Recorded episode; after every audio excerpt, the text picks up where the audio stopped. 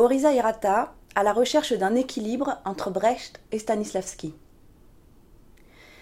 Orisa Hirata développe une théorie originale du jeu qui voudrait se situer entre les théories et les pratiques de Stanislavski et de Brecht. Il souhaite trouver un point d'équilibre entre une méthode fondée sur l'expression et la valorisation de l'intériorité du personnage, Stanislavski, et une méthode fondée sur l'instauration d'une distance entre l'acteur et son personnage dans la tradition brechtienne. Avec Stanislavski, dit-il, on est trop près. Avec Brecht, on est trop loin. Je souhaite donner au public l'impression qu'il est assis avec, mais pense différemment. Il ne s'agit ni d'identification, ni de distanciation. Je vous propose donc de mettre en regard les conceptions de l'acteur et du spectateur chez Stanislavski et Brecht avant de voir en quoi Hirata cherche à trouver un équilibre, un juste milieu entre ces deux systèmes en revendiquant une spécificité japonaise.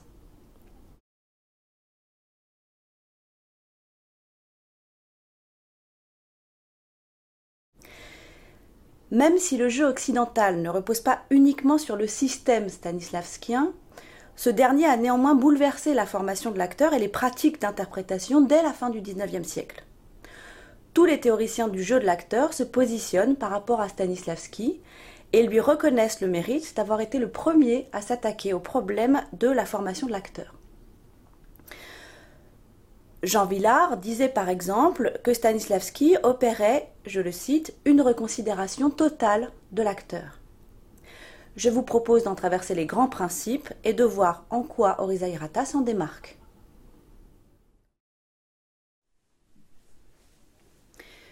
Constantin Stanislavski, né en 1863 et mort en 1938, est une référence incontournable de l'histoire du théâtre et du jeu de l'acteur en particulier.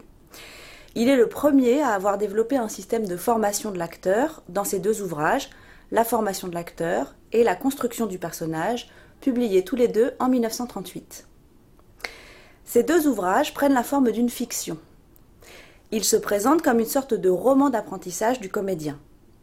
Ils nous racontent les années d'école d'un jeune homme, Kostia, qui suit l'enseignement de Torstov, aisément reconnaissable comme étant Stanislavski lui-même. Cette forme romanesque permettait à Stanislavski de présenter son enseignement en mode dynamique et d'en rendre les hésitations, les détours et les résistances par le biais du dialogue entre le maître et l'élève. Ces ouvrages et les pratiques pédagogiques qui l'ont précédé révolutionnent la formation de l'acteur et la pratique du jeu. Ils constituent la base de ce qu'on appelle le système Stanislavski. Cette démarche s'inscrit dans un courant de rénovation de l'art dramatique au tournant des 19e et 20e siècles, porté par la volonté de faire entrer l'art de l'acteur dans le règne de la mise en scène. Les acteurs en jeu doivent être, pour Stanislavski, et je le cite, réels, vivants et humains, et non pas morts, conventionnels et théâtraux. Pour ce faire, il fallait former des acteurs pour les sortir du cabotinage, du jeu à effet, du jeu personnel, qui se faisait au détriment de la cohérence de la mise en scène.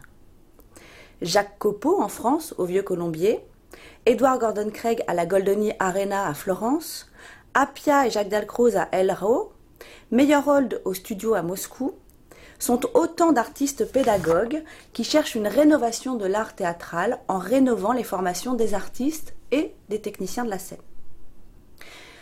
La formation de l'acteur proposée par Stanislavski doit permettre de libérer l'acteur de l'arbitraire de l'inspiration par la maîtrise de l'expression dramatique. L'acteur doit être capable de jouer autant de fois qu'il le veut le même sentiment, la même émotion, le même geste, indépendamment de sa forme du moment, de son humeur, des conditions de représentation.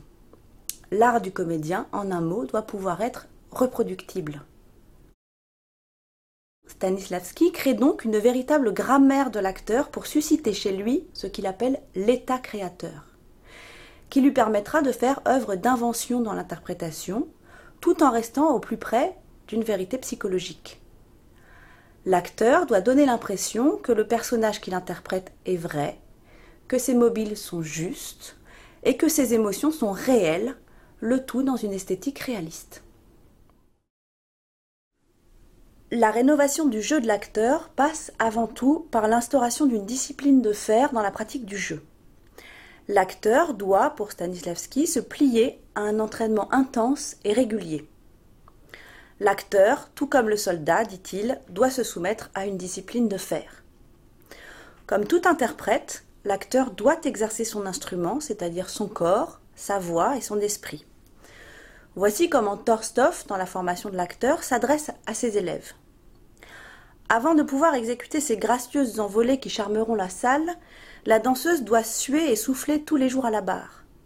Le chanteur doit passer ses matinées à se faire la voix, tenir les notes, développer son diaphragme. Aucun artiste ne peut échapper à cette obligation de s'astreindre à des exercices réguliers afin de conserver son appareil physique en bonne forme. Pourquoi voulez-vous faire exception? C'est dans Stanislavski que l'on trouve donc la nécessité de l'entraînement ou de ce qu'on appelle le training de l'acteur. Le jeu n'est pas une illumination ou un don qui ne s'exerce pas. On doit l'entraîner, le muscler, en maîtriser les techniques. Cette exigence de l'entraînement de l'acteur est tout à fait rentrée dans l'exercice du métier de comédien de nos jours. Orisa Hirata revendique au sein de sa compagnie la nécessité d'un entraînement régulier et constant. Deuxième élément fondamental du système Stanislavski, la théorie de l'incarnation. Pour représenter un personnage, l'acteur doit avoir pour but de s'identifier totalement à lui, de lui prêter son corps et sa voix. Il doit littéralement disparaître derrière son personnage, ou plutôt, il doit devenir le personnage. Pour que votre jeu soit vrai, dit Torstov à ses élèves, il doit être juste, logique, cohérent. Vous devez penser, lutter, sentir et agir en communion avec votre personnage. Pour arriver à cela, l'acteur doit à la fois proposer un parcours intérieur, psychologique, et une construction physique de son personnage. Vous devez, dit encore Torstov, exercer en même temps votre appareil psychique qui vous permettra de créer la vie intérieure de votre personnage et votre appareil physique qui en exprimera avec précision les sentiments. Il faut donc que l'acteur développe un parcours intérieur qui lui permette de ressentir les émotions de son personnage pour pouvoir les jouer, et un parcours physique qui lui permettra de faire passer ses émotions ou ses sentiments au public. Ce qui veut donc dire que les théories du jeu chez Stanislavski ne sont pas uniquement fondées sur le travail psychologique. Contrairement aux idées reçues, le jeu chez Stanislavski n'est pas exclusivement fondé sur l'expression d'un parcours intérieur. On a souvent mal ou abusivement interprété Stanislavski, notamment à cause de ses successeurs, comme par exemple l'acteur studio de Lee Strasberg à New York. Or, le travail sur les actions physiques, que Stanislavski n'a pas eu le temps d'écrire dans sa somme sur l'acteur, est essentiel à la construction du personnage. Les textes relatifs aux actions physiques ont été réunis a posteriori, mais donnent une image plus juste du système. Si celui-ci est majoritairement fondé sur des données psychologiques et que le travail demandé à l'acteur est un travail intime, le corps est loin d'avoir été négligé. Stanislavski l'exprime ainsi Tout acte physique comporte un élément psychologique et tout acte psychologique un élément physique. Orisa Hirata n'échappe pas à cette perception déformée de Stanislavski lorsqu'il réduit le système au jeu psychologique. Hirata rejette la construction exclusivement psychologique du rôle et refuse que le travail de l'acteur consiste, je le cite, à se glisser dans la peau du personnage. Pour lui, le personnage n'est pas une individualité construite sur l'expression d'une intériorité. La psychologie du personnage n'est pas ce qu'il souhaite mettre en avant. Nous verrons tout à l'heure par quoi il la remplace. Poursuivons sur le travail de l'acteur chez Stanislavski, et notamment sur la question de la mémoire affective qui est le pilier du système. L'acteur doit faire appel pour jouer des émotions vraies à ses propres sentiments, qu'il doit essayer de convoquer au moment où il joue. C'est le fameux revivre. Par exemple, si je dois jouer un personnage en colère, je fais appel à un souvenir de colère pour pouvoir m'en servir. Cette technique permet la justification intérieure du personnage, c'est-à-dire que le personnage apparaît comme vrai et authentique parce qu'il est animé de sentiments réels. Cela évite le jeu mécanique, qui n'est que de l'imitation extérieure d'un état qui n'est pas ressenti. Il faut que l'acteur ait, je cite, un contenu intérieur qui corresponde à la vérité profonde de son rôle. Il ne doit pas, et je cite à nouveau, rester en surface, mais atteindre à une vérité psychologique profonde du personnage qui en justifie les actions. Pour aider l'acteur dans cette démarche personnelle, Stanislavski a recours à ce qu'il appelle le si magique. Il n'est pas facile pour l'acteur d'avoir l'air naturel dans un environnement qui ne l'est pas, c'est-à-dire la scène. Il doit alors s'imaginer que tout ce qui l'entoure est vrai. Le mot si, dit Stanislavski, agit tel un levier pour nous faire accéder du monde réel domaine de l'imagination.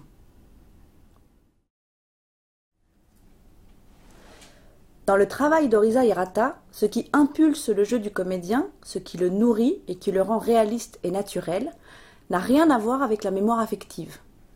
Ce sont les relations entre les personnages et avec l'environnement qui sont déterminantes pour rendre crédible le personnage.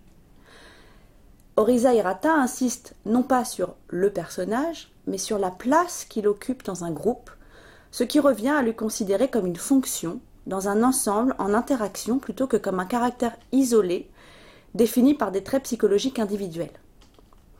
Pour ce faire, les acteurs doivent s'abstraire du texte pour rester sensibles à ce qui se passe autour d'eux. Voici comment Orisa Hirata exprime cette idée lors d'une masterclass donnée à l'École normale supérieure de Lyon en janvier 2009.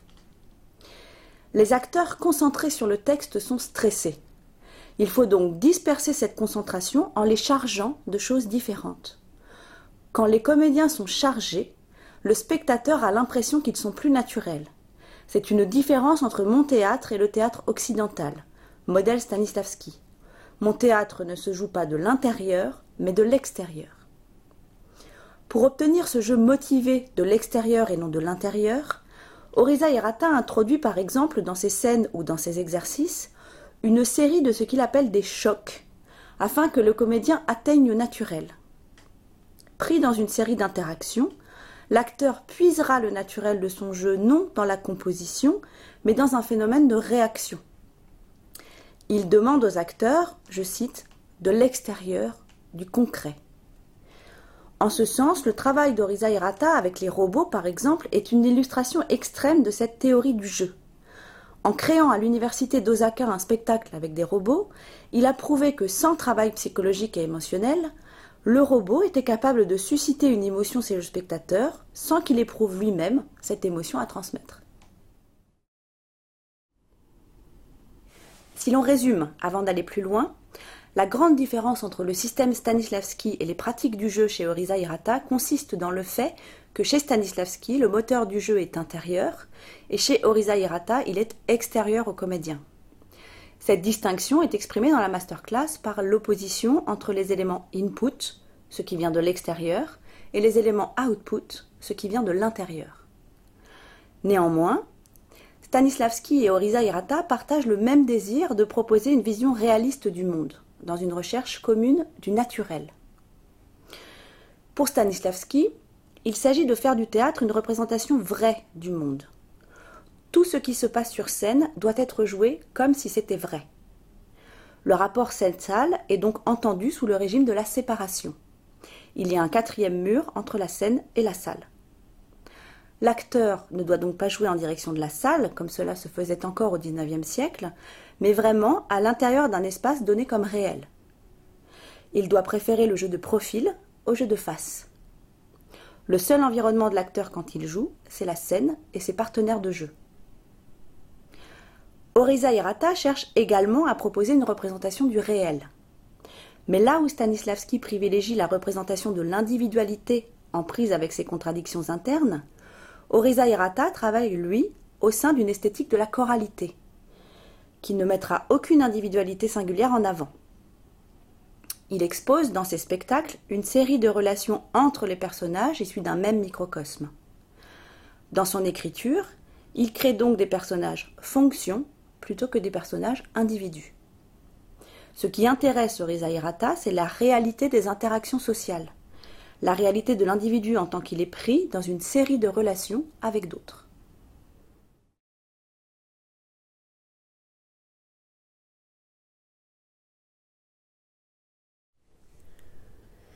La prise en compte du collectif plutôt que de l'individu, ainsi que la prise en compte de la question du spectateur, rapprocherait alors Orisa Hirata de l'autre grand modèle européen, Brecht. Comme Brecht, Orisa Hirata critique la prééminence de la représentation du sujet en tant qu'individu mu par des motivations psychologiques. Brecht refuse, je cite, la magie du verbe, la transsubstantiation de l'acteur, le destin du héros, le ravissement du spectateur qui est sous le charme des événements.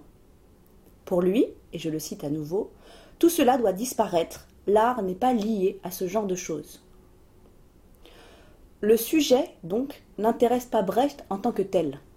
Il ne l'intéresse que dans un rapport au collectif, à l'autre, dans une prise en compte des relations de classe et des dominations économiques. En ce sens, il engage à la fin des années 1930 une critique virulente du système Stanislavski en ce qu'il est trop centré sur le sujet. L'exploration intime de l'intériorité humaine équivaut pour lui à s'intéresser aux conséquences d'une maladie sociale et ne permet pas de lutter contre ses causes. Comme Brecht, Orisa Hirata rêve d'un spectateur qui pourrait regarder le spectacle qui lui est proposé d'une façon objective, extérieure, sans passer par une identification au personnage et en gardant une sorte de distance critique. Mais deux éléments séparent fondamentalement les théories théâtrales de Brecht et celles de Orisa Hirata. Premier élément, la distance trop grande instaurée entre le comédien et son personnage. Deuxième élément, la virulence de la critique sociale teinté d'une idéologie particulière qui va à l'encontre de la neutralité recherchée par Orisa Hirata. Dans ses théories sur l'art du comédien, Brecht développe ce que l'on appelle la distanciation, qui s'oppose à l'identification entre l'acteur et son personnage prôné par Stanislavski. Celle-ci mettrait en place un rapport distancié entre l'acteur et son personnage. L'acteur ne doit pas être le personnage sur scène. Il doit pouvoir à la fois le jouer et le critiquer, comme s'il n'était qu'un témoin sans être réellement impliqué dans l'action.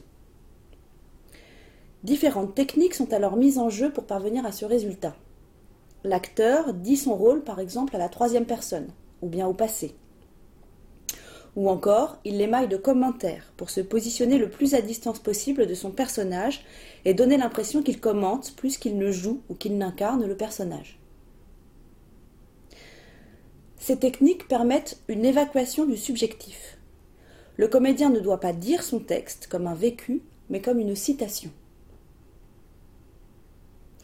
Ce type de jeu distancié permet, selon Brecht, deux démarches essentielles à son esthétique théâtrale. Première démarche, le comédien met à nu des mécanismes sociaux qui doivent être remis en cause, discutés, critiqués, comme par exemple des postures sociales ou des processus de domination économique. C'est ce que l'on appelle le gestus. Je cite Brecht. Le but de l'effet de distanciation, c'est d'extraire des processus représentés leur gestus social fondamental pour le faire paraître insolite. Nous entendons par gestus social l'expression par les gestes et les jeux de physionomie des rapports sociaux existants entre les hommes d'une époque déterminée. Deuxième démarche, le spectateur qui n'est pas par conséquent fasciné par ce qu'il voit est au contraire appelé à adopter la même posture critique que le comédien à l'égard de son rôle. Il peut, par là même, remettre en cause les fondements de la société à laquelle il appartient. En ce sens, le théâtre a une vertu éducative ou révélatrice des mécanismes sociaux qu'il faut combattre. Il est didactique. Il s'agit, dit Brecht, de développer deux arts, l'art dramatique et l'art du spectateur.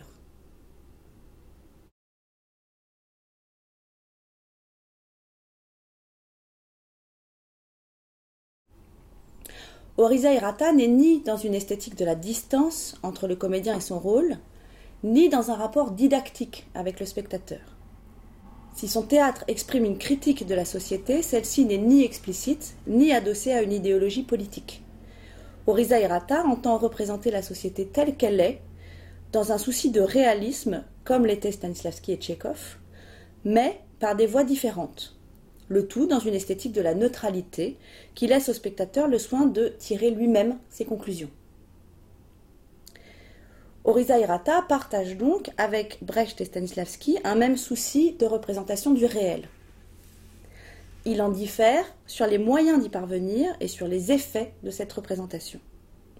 L'acteur doit atteindre au naturel sans construction psychologique, et le public doit ressentir un sentiment de familiarité avec l'univers représenté, sans pour autant perdre son sens critique.